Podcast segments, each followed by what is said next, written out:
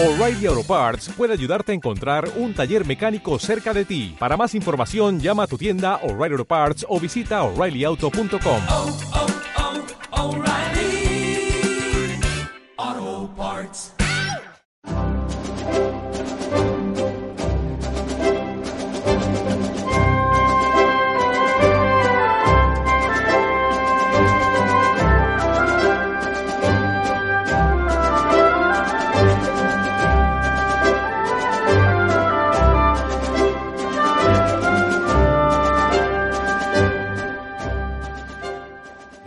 En el programa de hoy vamos a, nos va a servir una noticia de un digital especializado en derecho que se llama Confilegal, eh, una noticia que sale allí publicada el 15 de noviembre de 2021 para tratar el tema de las asociaciones judiciales y su rol y su papel en el actual modelo eh, judicial de sometimiento eh, político de la justicia. Es un titular eh, que, que dice como sigue las asociaciones de jueces piden a los políticos que cesen los excesos a la hora de cuestionar las resoluciones judiciales. Eh, luego eh, se subtitula esta noticia como sigue.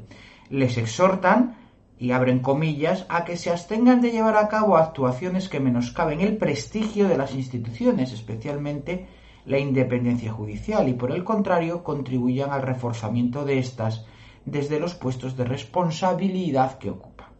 Bueno, ya el titular es significativo cuando habla de excesos a la hora de cuestionar las resoluciones judiciales. ¿Y entonces cuál es la justa medida?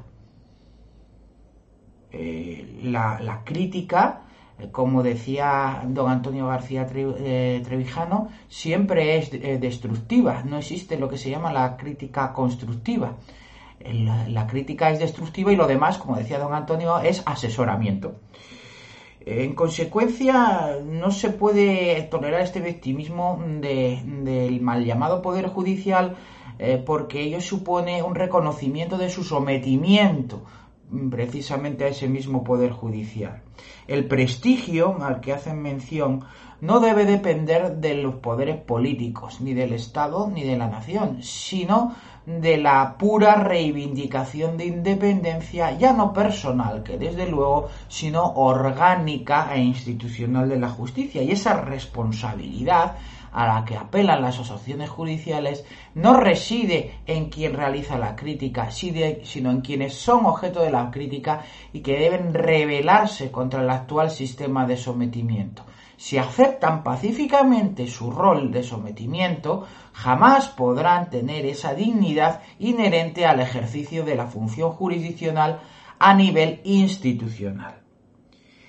Y además, estas afirmaciones que acabo de leer vienen de la mano de las cuatro, el consenso total y absoluto, asociaciones judiciales, que son la del Foro Judicial Independiente, Jueces y Juezas para la Democracia, que así se llama, la Francisco de Vitoria, los, los llamados vitorinos habitualmente, y la Asociación eh, Profesional de la Magistratura.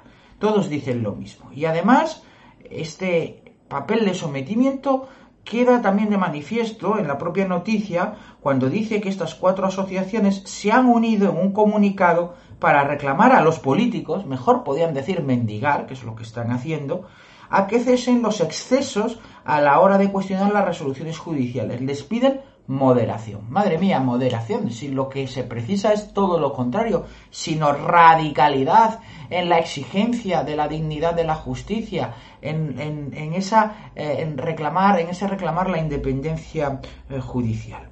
Todo esto y este comunicado viene a la sazón de, de unas críticas que en este caso vienen de Pablo Echenique, quien ha puesto en la diana a un magistrado, concretamente a don Fernando Herrero de Gaña y Octavio de Toledo, que era el ponente de una sentencia que le condena a 80.000 euros por eh, haber, haber, acusado públicamente de violador a un señor que había sido absuelto de ese delito y por vía civil se le ha, se le ha condenado a, 8 a 80.000 euros. Pues nada, Echenique pues monta en cólera y bueno, le pone a escuadra a este señor magistrado, eh, pues llamándole básicamente de todo, ¿no?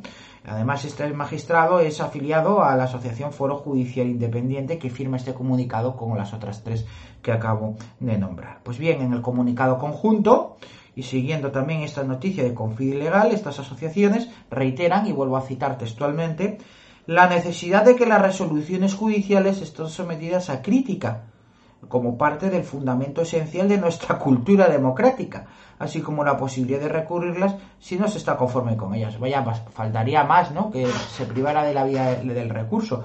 Pero esto de la cultura democrática, ¿qué es lo que entienden los jueces por cultura democrática? Además de ser un concepto que no existe. La democracia no tiene nada que ver con la cultura, sino con la independencia de los poderes del Estado y la nación y de la existencia o no del principio representativo como forma de gobierno. ¿De acuerdo? En consecuencia, mm, aquí lo que se está apelando nuevamente es no al respeto a la independencia judicial, sino a la tolerancia de la independencia personal de jueces y magistrados, que es lo que realmente están queriendo decir estos, eh, estas asociaciones eh, judiciales. Vuelven a hablar de sensatez y de moderación y exhortan a que se abstengan a llevar a cabo actuaciones que menoscaben el prestigio de las instituciones. Pero si sois vosotros los que estáis desprestigiando la justicia con ese bajar la cabeza a cada resolución, a cada, eh, a cada argumento político eh, para determinar la vía judicial, sois vosotros los que aceptáis que vuestro órgano de gobierno sea repartido eh, entre los partidos políticos. Sois vosotros los que toleráis la existencia de un tribunal constitucional como órgano último que filtre eh, las resoluciones que salen de la jurisdicción. Sin ese espíritu de independencia rebelde y radical de la judicatura, eh, no, se, no se puede exigir respeto, sino, como digo antes, mera eh, tolerancia. Y en ello, las asociaciones judiciales, auténticas ganaderías de jueces que vienen marcadas con el hierro de, lo de la política, eh, es absolutamente es, es, imposible. El, el, artículo 117.1 del, del texto llamado Constitucional de 78 acoge nominalmente la independencia de jueces y magistrados, pero no acoge la independencia de la organización institucional de la justicia. Y para que esto sea así, para que los jueces puedan ser independientes personalmente, pero dependientes orgánicamente e institucionalmente de la justicia, es esencial el papel de las asociaciones judiciales, como digo, auténticas ganaderías judiciales, que de, de unas personas que vienen marcadas con el hierro de la ideología de quienes les pone y les quita en los puestos de responsabilidad. Voy a poner un ejemplo clarísimo. En el año 2011 hubo una reforma del, reglamento de la carrera judicial que obligó a los magistrados a informar al Consejo General del Poder Judicial sobre sus vínculos con las asociaciones judiciales. Es decir, los jueces tienen que informar a qué asociación, si están asociados a una asociación judicial y a qué asociación judicial en tal caso se encuentran adscritos. Así, eh, los delegados políticos de, los partidos en el órgano de gobierno de los jueces, encargado de decidir los puestos y los destinos de los miembros del escalafón, conocen de mano las afinidades políticas de cada uno de esos jueces.